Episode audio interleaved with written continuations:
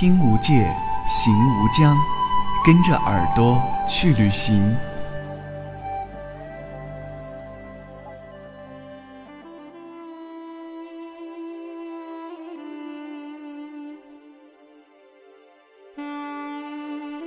嗨，亲爱的朋友们，这里是耳朵旅行网络电台，我是主播二莫。在过去的几周，我们跟随声音走过了汶川、康定，此行我们一路向西，即将到达下一站丹巴。在这个美人如云的地方，将开启我们的茶马古道之旅。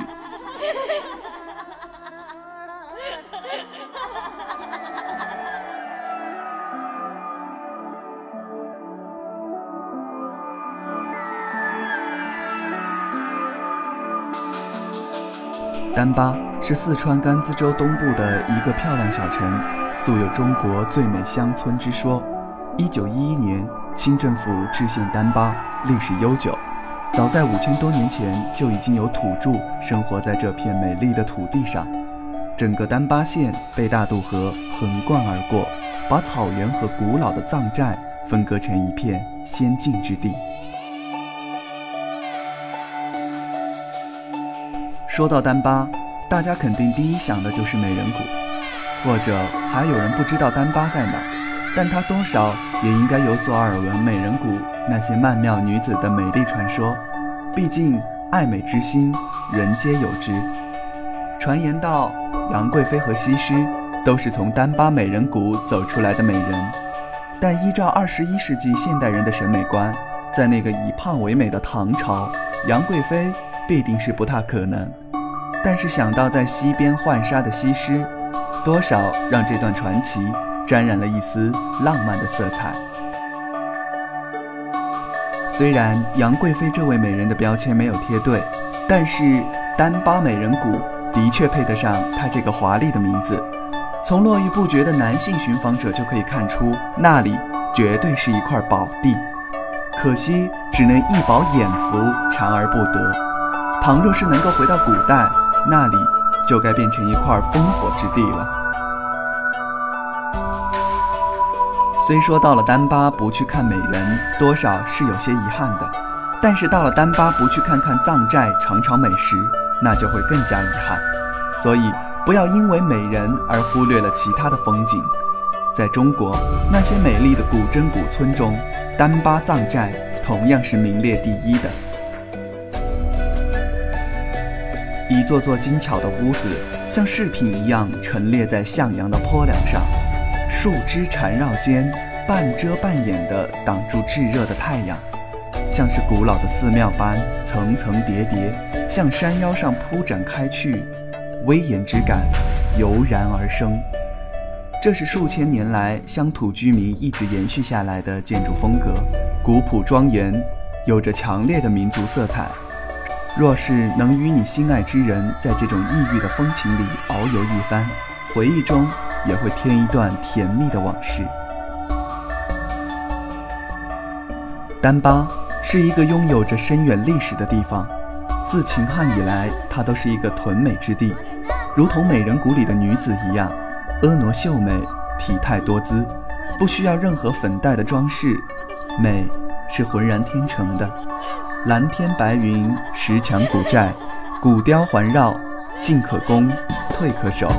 无论是谁看到它，都会由衷的赞叹。丹巴的藏寨是分散簇拥的，从甲居、布科、大桑、大寨到小巴旺、琼山，都是独立的居所，就像西羌领地上大大小小的部落。从五千年前的部落时代。再到西羌民族老去以后，部落一天天的繁荣起来，从群居的圆顶帐篷变成石墙碉楼的寨子，游牧民族从此跳下马背，把丹巴像仙女一样的供养了起来。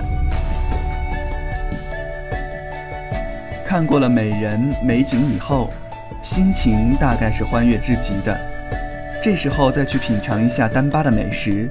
那该是如此让人享受，香猪腿、腊肉、血肠，这样的别致全猪宴，倘若尚觉不足，还可在寨子里借宿一宿，尝尝鲜美的烤全羊喝上一碗青稞酒，想想都是极为美妙的事儿了。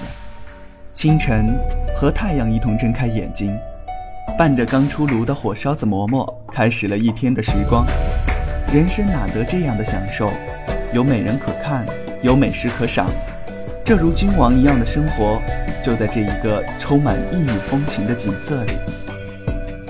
大渡河汹涌的水从丹巴横穿而过，放养的牦牛群星点点地洒落在草地上，或者不比红源若尔盖那样的壮丽，但却比红源若尔盖要温婉太多。即便是拥有大渡河这样粗犷的汉子，又怎能褪去它婉转的羞涩呢？到了这里，你就大可不必去在意那些时间带来的痛楚。